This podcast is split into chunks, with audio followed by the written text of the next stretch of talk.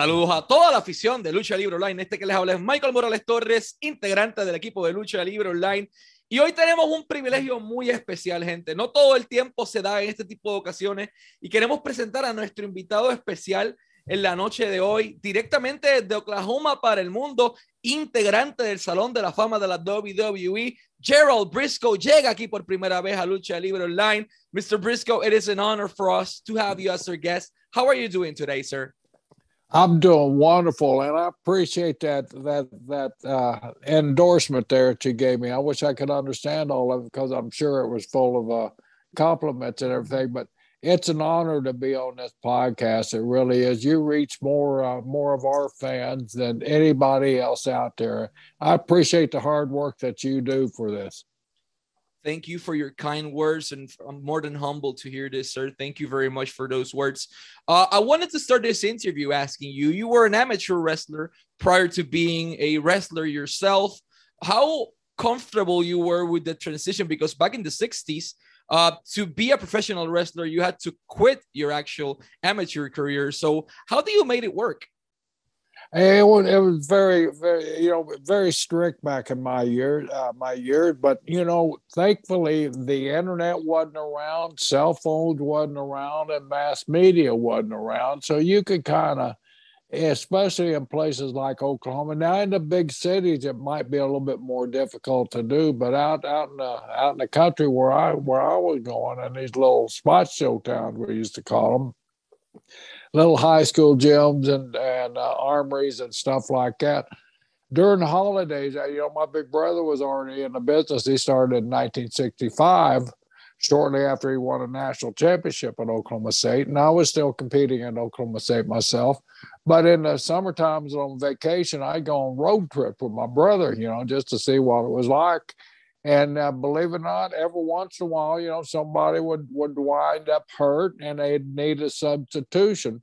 Well, I was a college wrestler; they knew it, so they'd show me how to do a headlock, how to do an arm bar, and wrist lock, and all that stuff. And say, go out and listen to the heel and give me 20 minutes. So I go out and work. So that's how that's basically how I started in the business, how I started working.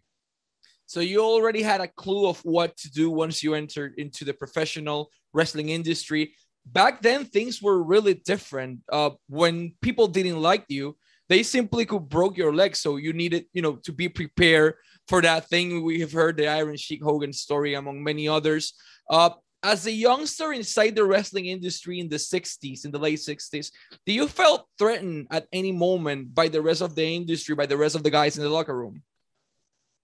You know, uh, yes and no, because there were some badasses back in those days, and guys that you know they looked upon, you know, and here I was. This this is in the '60s, mind you, and I know back in the '60s, you or I don't know if you're all that old, but back when you were young, like when I was in the '60s, we both had a head of hair down to here so you know, I was one of those college hippies. You know, I came with the bell bottom pants, you know, the fluffy sleeves and all that stuff, and uh, you know, but uh, I had a lot of challenges because I was a college boy, and number two, and most importantly, because I was a college boy wrestler. You know, you think you know how to do this already?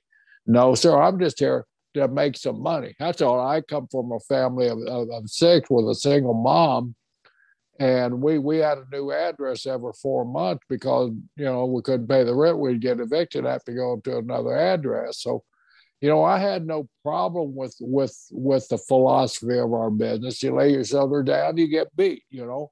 But i knew i had no problem with that no issue with that because i knew i could beat any one of those son of guns that was across the ring from me.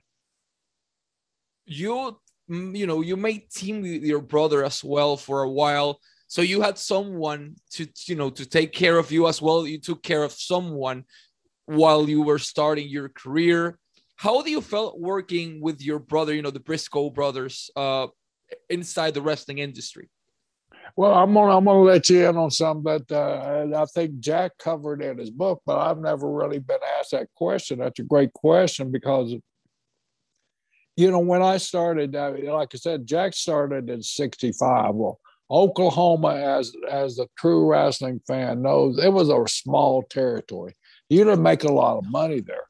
My brother was married, had three kids already, so he had to make some money. So as soon as he got good enough where he felt that he could travel, he took off to Dallas.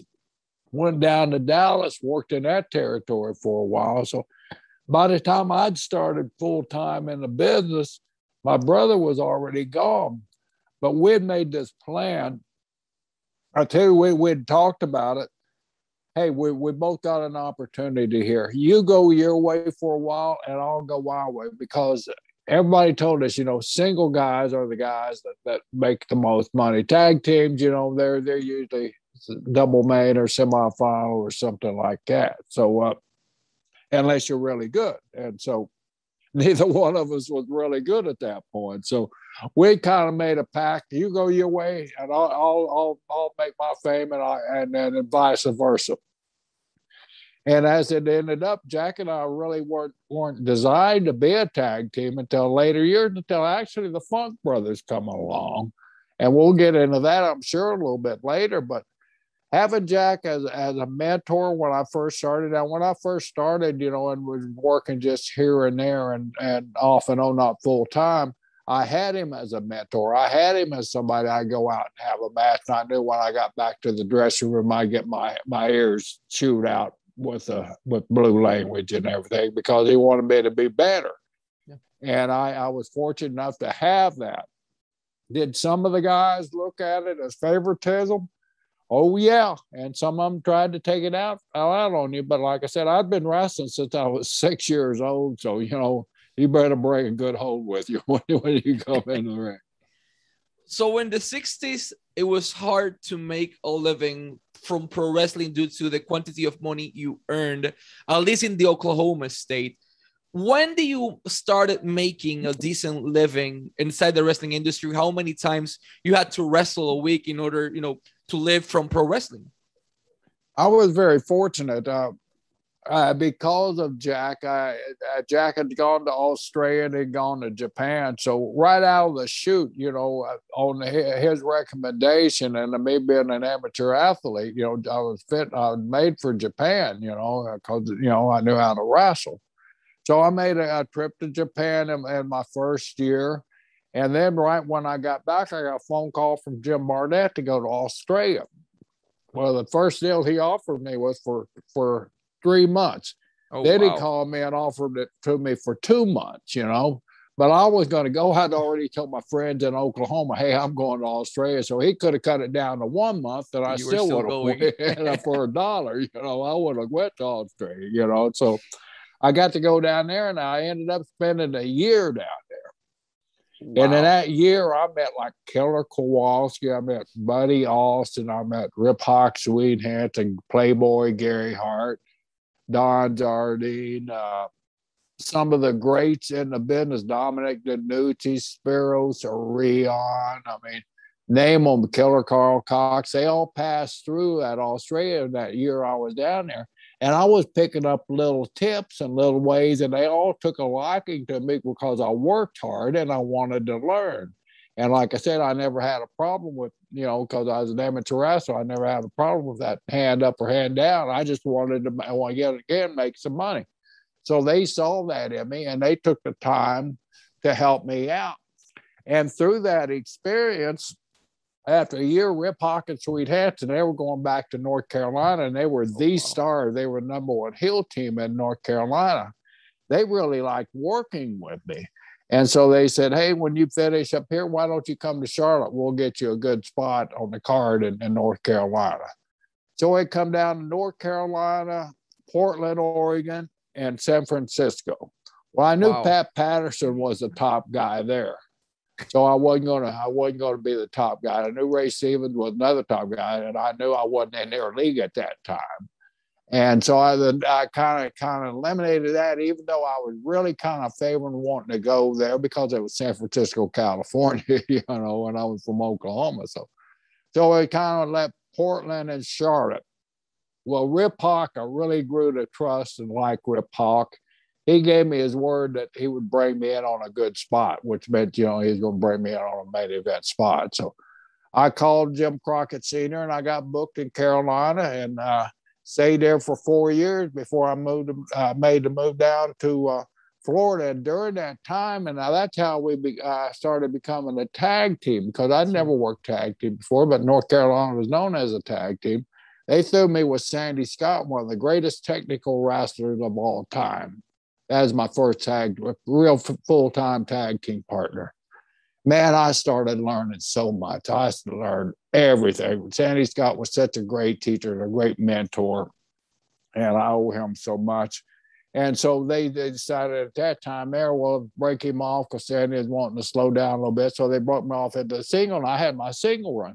Well, during that time, Jack was exploding down here in Florida, Florida. you know, and, and had a few going with, with uh, Dory Funk all of a sudden Terry Funk comes into the scene. Hey, let's make a tag team. So they call me from North Carolina, and I come down here. And the Briscoes and the Funk, we started 20 year, 20 year rivalry. That's probably one of the greatest rivalries in all time of, of professional wrestling. Which leads me to my next point. You know, there's Hogan Savage or Hogan Joe Andre. Mm-hmm. There were many rivalries that marked our life during those period of time. One of those was Briscoes versus Funks which lasted for over two decades. How important for Gerald Briscoe, not only the athlete, but the human, was this rivalry, was facing the Funk brothers, creating friends in the process, creating their eternal enemies, and at the same time, you know, climbing another step in your career and taking it to the next level? Well, uh, yeah, it's exactly right. Never one of those. The Funks was very important, and, and we were very important in the Funk's career too. And, and Terry, I, I talked to Terry pro- probably three or four times a month. I talk to Terry, and as much as I can nowadays. And uh, he need he needs your prayers and everything. He's healthy as a, as as as, as a, as a goat, but he he still needs your prayers. And so, but Terry, Terry and Dory, they were so important in my career, my brother's career. Dory kind of opened the door for that next generation to come along. He beat Gene Kiniski, the old school generation. All of a sudden, here comes a younger college type athlete. Athlete, mind you, you know, not a big, bulky guy, but an athlete who could go with any style. And that kind of opened the door for my brother, myself, Terry, and a lot of other guys later on down the road. So, uh, with the Funk's influence, you know, with uh, Dory Funk Sr. and Dory Funk Jr., they opened a lot of doors for guys like me coming out of college that were younger and, and that younger generation to show the promoters around the country, hey, give these young guys a chance, they can draw some money. Sound familiar, doesn't it? it hadn't changed, in other words. Mr. Briscoe, you were not only a wrestler, you were a businessman inside this industry. And as a businessman, at one point, you and your brother held a percentage uh, of a company called Georgia Championship Wrestling in the 80s. We're you know we're stepping a little bit on time on this one. Why did you decided that it was the moment to not only be a wrestler, but to actually invest in wrestling and own a part of wrestling? Well, you know, that, that's a great, great question, but a very simple question, very simple answer. You know, uh, my brother and I were both college educated guys. Yeah. We knew when you reach a certain point in athletics where you just can't go anymore. And a lot of guys don't prepare for that moment. And it comes faster than you realize, brother. It comes, it's boom, and it's it's getting that time. So we knew that we would have to have to have something to fall back on. So we started investing in properties. We made some money in properties, made enough money in properties that now we could start another step. So some stock came available, and of course Jack was the first one because he was making more money. Uh, he grabbed some Georgia stock, then he grabbed some Florida stock. Then some more stock came open. I elevated myself a little bit, and I was able to to cash in on the opportunities. But we always knew that, you know, hell, if you don't invest in, in your future, uh, who's going to invest for you? The promoters back in old days didn't give a damn. After you reached a certain age, you know, it's next, you know, come on in, you know. That. So we knew that you'd have to have some some other opportunities if you wanted to to live the rest of your life comfortably.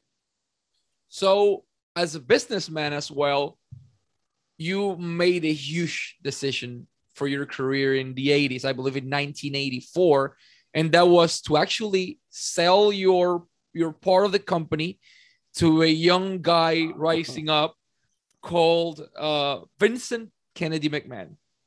And and you decided at the same time that the best decision for your career as a businessman was to enter the World Wrestling Federation at that point. What motivated you to create that alliance, sell your part, and enter the industry to basically change it forever? This company.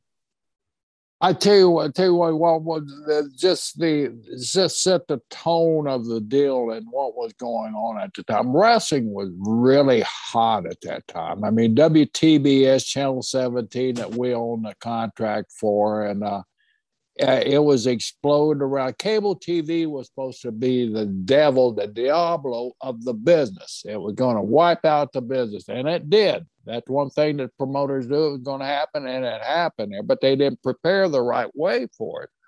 So Georgia Championship Wrestling was so hot, it was making stars. Other promoters would send their guys in from other parts of the country and put them on Channel 17, WTBS, and make a star out of them.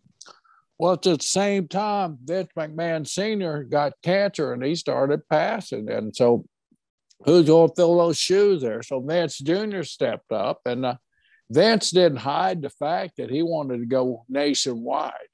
Well, my brother and I, once again, as we said, you know, we we weren't dummies. We we saw we saw the opportunities that we had. We saw the opportunity that that cable television being hot in every major city in the entire North American continent, you know. And man, let's take advantage of that. You know, we we got the vehicle to do it. Let's don't let this evil man up from up north do it. But we had some partners that were so loyal to the NWA that it was re, uh, not going to happen. And we didn't have enough uh, votes and enough stock to do it. So we we created a plan that we could uh, get the voting proxy of certain uh, uh, shareholders and put us over that 50% uh, threshold that you needed to have the majority with. So we were able to figure out how to do that. We did it. We did the obligatory uh, good deed, I thought, my brother thought, of making the offer to sell our stock to, um, to some NWA members. And each time that we approach one of these NWA members about buying our stock, our, our offer was sabotaged by an insider of our company of Georgia Championship Wrestling. So uh, that deal never came through. And so one day we're working for Jim Crockett Jr. at the time. Roddy Piper had already left and gone to uh, to Vince McMahon, and he was working at Madison Square Garden. He cut his fingers. We thought we'd he cut his fingers off, possibly his career so we wanted to call Van to find out how, you know, how things were going with Roddy. We were doing promos at Jim Crockett's office. So we go in Crockett's office. He said, I'm not calling that something. Bet you guys called him. So Jack picks up the phone, calls Vet. Vet picks up the phone right away. Hey, Jack, how you doing? Hey, man, you and your brother ever want to make a move he said, by the way, are you guys still interested in selling that stock? And Jack, he said, I know you can't talk, but if you say yes or no, you know, we can, uh, you can call me later on. He said, we, we can talk and, uh, or, or, yes. And so he said, why don't you call me when you get home uh, from the office? Jack said, okay. So we couldn't wait to finish our deal. So we talked about it. What, you know, if we do this, it's going to be the worst thing in the minds of all of our friends. I mean, you got to realize we'd spent our entire career in that NWA. I mean, all of our friends was there, but also on the other hand, most of our young friends that we had had already made the move to Vince McMahon, the Roddy Piper, Don Muraco, the Greg Valentine, and all Hulk Hogan. They'd already gone up there and were making a, a, a handful of damn money. So, you know, and we said, well, we're not going to be able to expand like we want to. He's going to do it. So why don't we, you know, reach and send him the olive leaf up there and say, yeah, we'll, we'll, we'll consider it. So we had a day off coming. So Vince privately flew, flew us up to New York and we made the deal while we were up there. It's, it's really as simple as that. And it, it was just an opportunity to take care of my family for a long period of time. And I chose that over, over, you know, other things. Mr. Briscoe, before they were creative staff member, there were agents or road agents. Creative staff, uh, it's basically WWE's creation, and you had the incredible privilege to be part of the original creative staff table. There was Pat Patterson, there was Bruce Prichard, there was uh, Vince McMahon at one point. Hugo Savinovich jumped in for a few months, but you had the privilege to be part of that team in the owner's house in his mansion in, in Stamford. What can you recall about those days, those meetings, those late meetings until you finally wow. make everything click? It was, it was surreal. It really was. I mean, I'm not, once again, I'm a little country boy from a little bitty town in Oklahoma, man, and here I am in one of the most powerful men in, in the, you know, in the industry's uh, uh, uh, house, and I'm you know, I'm not only there, I'm there as as as as a friend and, and an employee. And uh, we're starting on the ground floor building this damn company. And uh, Pat, Pat, and uh, Vince, and uh, and actually uh, George Scott was an original uh, part of it too. They had really laid a good foundation. So I come in after that foundation was laid, and I got to I got to help put the cornerstone down onto that company and build it. But it, I think back on it now, and it was totally surreal that I had that opportunity at where I come from and my upbringing and all that to be a part of that that building that dynasty and that empire that become a global global enterprise that it has today. And i look back on it as really proud. And i you know a lot of people said if you had that opportunity to sell the stock or or do it yourself what would you do if if if they'd gone the other ways and the guy said, "Okay, you got a good idea, let's take over the country," you know what? I'd be sitting in Vince McMahon's chair because I know I would have worked as hard as Vince, but and and and succeeded. But at that time, I saw his game plan and I saw how he was doing, and I became mighty happy that I didn't try to challenge this man because he I found out what he was made of, and he was made out of hard work determination and somebody that was set to achieve greatness, and he did. How was your relationship with Pat Patterson? He was a dear friend of yours until he, you know, fortunately passed away not long ago. You shared so many memories with that man inside the industry and outside the industry. He was like a brother to you. How was Pat in real life? How was having him as a friend? I first met Pat Patterson, like I said, when I was young, and I had an opportunity to leave Australia, and San Francisco yeah. was one of them. He was one of the reasons why I did go there because I knew his greatness in the ring. I didn't know his greatness outside the ring. You know, I just I was aware of what he could do inside the ring. And so my first run run across Pat, I was in uh, Omni in Atlanta, Georgia, and they were putting the Southern Heavyweight Championship on me and it was one of those phantom type belts like Intercontinental. You know, Pat mysteriously wanted in Rio de Janeiro, and the next night he's in Atlanta, Georgia, defending against me. And so that was the first night I met Pat. He come in to put me over to make me Southern Heavyweight Champion. So I, I wanted that was my first night. We went out in front of the Omni, seventeen thousand people. And I, I said, Pat, he was, he was one of the guys that really didn't like talking over a match he said, just listen to me out there. Let's fill the crowd and let's work a match like that. Well, that was music to my ears because I love that too. You know, that way you know you could get that emotional reaction from the people because you got them. And we built that match where we had them in a palm of hand. Pat put me over, and I become Southern Heavyweight Champion. I didn't see Pat again for several years. He went on up to Vance, and I came down to Florida.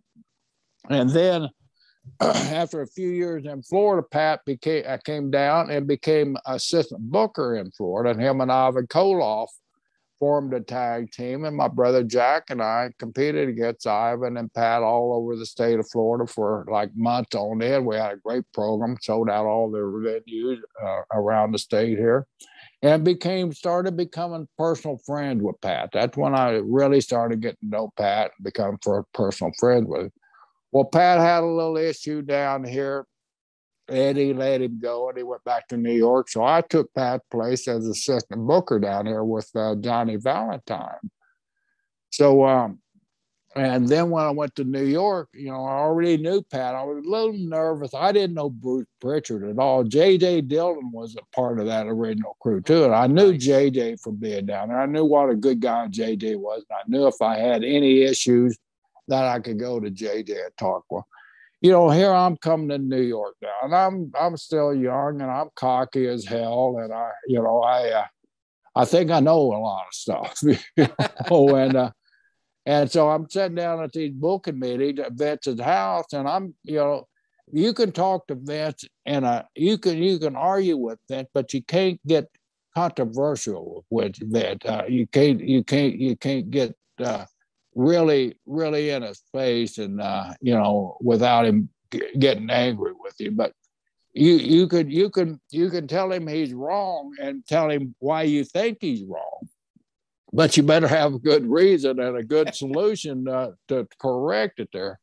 So we get in these endless arguments, me and Vince would, about certain uh, philosophies and, and issues that we wanted, he wanted to do and I wanted to do. And our philosophy wasn't always the same. So you don't want to ride back one night after a pretty heated night with me and Vince. Pat said, you know, he said, come on in the bar. I want to sit down. I want to talk to you about something. I said, okay, sure. So I'm thinking I'm getting fired. you know, you know, I got it, got too much heat with the balls, and I'm gonna get fired. Pat put uh, set me down. he said, "You know, Vince really likes you, don't you?" And I said, "I don't know why. How do you know?" He said, "Because he puts up with all your bullshit." I said, "Wow." Uh, he said, "But you know what? It's going to come to a point where he you're going to say the wrong thing, and and and, and you're going to be out the door. Do you like what you're doing?" I said, "I love working up here. I love working with you guys." He said, Here's how you work with Vince. So Pat took me aside and he taught me how to work with Vince McMahon. And I think that's the reason I lasted for 35 plus years because of how Pat set me down and talked to me on how to work with this man, how to soothe him, how to get in his face, and how, how to get your way when he didn't want to go that way. And there's certain things you got to do. I mean, just like with anybody, you got to, you got, you got, you got to, you got to know the, know the system. But Pat taught me that system. Man, so many memories with just one person. Speaking of memories, there's only a handful of selected talent that get inducted into the WWE Hall of Fame. Gerald Briscoe and Jack Briscoe had the opportunity to get inducted not in any class. Ric Flair, High Chief Peter Maivia, Soul Man Rocky Johnson, Mae Young as well was there, Eddie Graham, and I believe Gordon Solie was the other person on that class. To you, as a person, seeing that moment, that pinnacle on, on every person's career, how do you felt knowing that you finally were on the Hall of the Immortals? you know it's it's still sometimes it, it's still hard to believe you know that that that I was selected to be one of those honored uh, inductees there. And it was a thrill.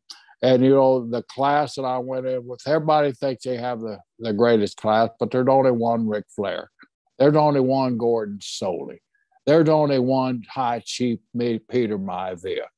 And I got to go in with those legends, you know, and along the side with my brother, what was very special in Orlando, Florida, where we became stars and really where that road to WrestleMania began was here in Florida. So to cultivate it with a Hall of Fame induction, it was it was it was goosebumps, brother.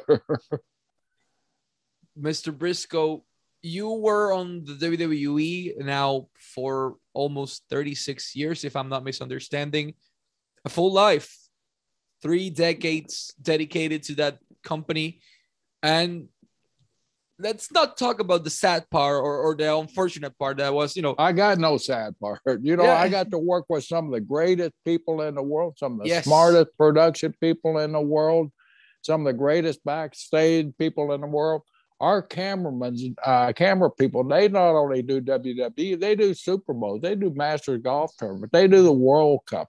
They do every big event that comes along. These guys are the tops of their profession. So to sit there with 36 years and be a part of that and kind of even be a director of all that, I mean, it's a rush and it's a memory that you know people people want me to knock WWF, you know WWE. Oh. You know, I don't. I, I, I, you know, there are certain things. Do I like what they're everything they do? No, I, I like everything they did back when I was there. No, but you know what? It's like marriage. It, it, yeah, it, sometimes that happens. So, but uh, I got nothing but good things because of the relationships and the friendships and the experiences and the wealth of knowledge that I I gained there. I gained so much as a person, as a man, as a businessman. I think that's part of my success, my long-term success. I just turned 75 years old. And man, I'm still out here kicking it. And I I owe that I owe that to the WWF. You are now working with John Bradshaw Layfield on a series of programs that are definitely on everyone's mind right now. We've seen it getting quotes everywhere. People are talking about it because you're talking about life and about the industry as raw as possible, no pun intended. Why do you decide, along with JBL, to tell your side of things, to tell your vision of the industry, and to basically, you know, make public what you really think about things. Well, you know, this, you know, it, it, JBL and I were talking today. I mean, uh, you know, we're, we're discussing this week's uh, podcast, which is going to be a knockout. It's going to be one of those X bangers, if you know what I mean. You know, so we're have, we're really excited about uh, number one, the guests that we have on aren't guests there are true life friends. friends. I mean, they're guys that we traveled hundreds of thousands of miles with, shared these stories. Some of them we were with them when these stories happened. So, oh, well, this all this all in the beginning of the pandemic. You remember uh, Brisco's big announcement. I mean, I just started. You know, everybody needed a smile. I was sitting out here all, all by myself with my wife, and my family, on, on a little farm I have out here in the country and you know, I was bored and I needed a laugh. I needed to share some good times with people. And people needed needed a little relief from all that 24-7 news that they were sitting in front of that television, just getting choked out emotionally every day. So come and turn on that Twitter and watch two minutes and 12 seconds. That's all Twitter would give me, two minutes and 12 seconds. And I tried my best to entertain you. JBL was doing the same thing you can only do those things by yourself for so long. So JBL's a smart ass Texan. I hate to give him credit because he's a Texan, but he's a smart man. So, you know, he gave me a call. he said, Hey, hey, Brisco, we're doing the same thing. He said, Why don't we do these things together? Well, I'd watch some of John work, and John is so smooth. And, he, you know, he, he's one of those television uh, face guys, talking heads, you know, that on Fox Business News and all that stuff. I knew how good this guy was. And I know I'm not the best in the world. I know my accent drives a lot of people crazy, and I don't give a damn. and he said, Why don't we do this together and just make people laugh? We'll tell road stories. You know, you got some friends, I got some friends. We'll call them and see if they want to share their story. And if they do, you know, we'll do it, you know, just have some fun. No money involved, no, no, no motives involved, just to go out and entertain people and ourselves have some fun ourselves. And so we started doing this thing. People tell me it's the most positive thing to hear on on on on podcasts, especially wrestling podcasts, because we we don't go after any dirt. We don't do. I hate that term shoot interviews. We don't we don't we don't do anything. You know, you got a beef, you can talk about it, but we're going to get off the subject pretty damn quick and go to something positive in your life. Let's think about what happened to you positively. You know, not that negative yeah. stuff. We've had a few guys on that didn't have the sparkling up uh, reputation that some of the other guys have. And we get the comments after listening to your podcast with so and so on on there, man. I got a completely different outlook towards this guy because we let them tell their side of the story. We let them, we let the people see what we saw in them as we were traveling down the road with them. Why we become friends with these guys, and I just think that what people want to hear now. Not everybody, a lot of people still want to hear that dirt, you know, that shoot shit. But you know, you ain't gonna find it with Brisco and Bradshaw. I love the stories. Michael Hayes. It's not that common to see him on programs, and I thought I knew many things about wrestling, but when he said that the Freebirds were actually the ones that introduced music to the wrestling industry, it blew my mind because previous to that it didn't happen. Yeah. Pete Gas was there as well. Medusa, Ted DiBiase. I mean, there's a great line of guests. So to all our fans out there, go to John Layfield's YouTube channel. Basically, you can find everything on JBL's YouTube channel as well as on Gerald Brisco's uh, social media. Uh, you can find him as Gerald Brisco.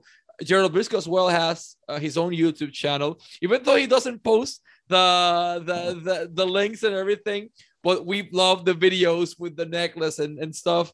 Uh, Randy Orton did this, for example, so you can just follow. You know him. that, that, was, that was that was another great thing. You know, I, I got my good friend Taylor Williamson. You know, the the mm-hmm. com- comedian now that's on America's Got Talent. He was just on a reunion show here recently, but you know, he he he helped me produce all that stuff. So you know, brilliant. it's just like, you know, here's an old man. I don't know how to push all of but I don't know what to do, but I made friends with people that did. And I didn't, I'm not wasting my time getting old, brother. I'm wasting my time learning stuff and enjoying myself. And guys like Taylor and JBL, they help me. They help me uh, enjoy life. And I think it's going to give me a long, long positive life, you know before we go to our last question, uh, I wanted to thank you so much for your time. Obviously, reminding their fans to follow Gerald Brisco on social media like that. As simple as that. Gerald Brisco available on Instagram, on Twitter, and YouTube. Like literally, go for it. The FJ Brisco is the username. It's that easy. Just go there, follow him, and see what this what this man can apport social media, which is a lot of comedy, a lot of memes, a lot of things. Uh, not only about pro wrestling, but if you want a good, if you want to have a good laugh, go to his Instagram page. Like, believe me, it is worth it. Uh, last but not least, you've achieved so many things inside your career. Since 1967, 68, you've been inside this industry. Once you look back at that amateur wrestling uh, you know, as a kid, six years old, seven years old, and you see the man you are today and you analyze your career and the things you've done for this industry. Did you ever thought in your wildest dreams that you were going to achieve so much and change the industry as much as you did? Well, I tell you, I'll tell you a story, a quick story, because I know I'm, I'm running a little long here, and I get a little long-winded because I'm old, and I, I think I tell stories, but I got to tell them my way. You know, when I was about eight years time. old, I we were, I was in a little town in Oklahoma, about three thousand people called Blackwell, Oklahoma.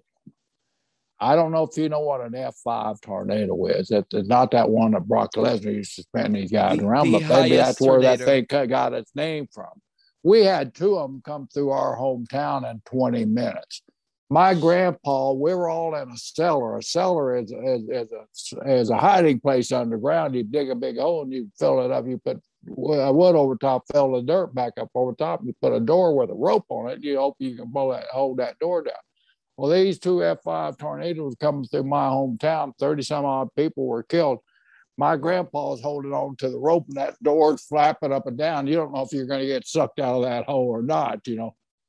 I mean, you're not thinking about WWE Hall of Fame at that time there. So, no, I mean, not my wildest dream did I think that guy in that tornado shelter would uh, ever be standing on the stage in front of a global audience accepting a, a Hall of Fame award. Wow. like, that's a wild story. I want to close this interview with something that actually Pat Patterson said to me and that is stuck with me in my mind. Don't you ever allow someone else's history decide your destiny? And that's what you did. You came from Oklahoma as a young kid, as a young wrestler.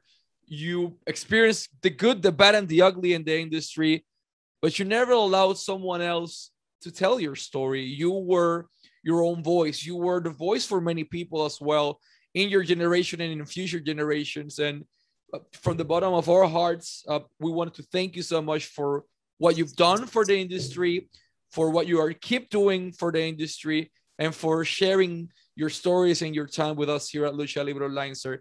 Thank you. It's been an absolute honor. Wishing you success, health, and peace in your life and in your career, sir. Thank you very much. Peace out. Peace out. Y let's wrap this up en español. Este fue Gerald Briscoe y Michael Morales Torres para Lucha Libre Online, la marca número uno de Pro Wrestling y Combat Sports en español.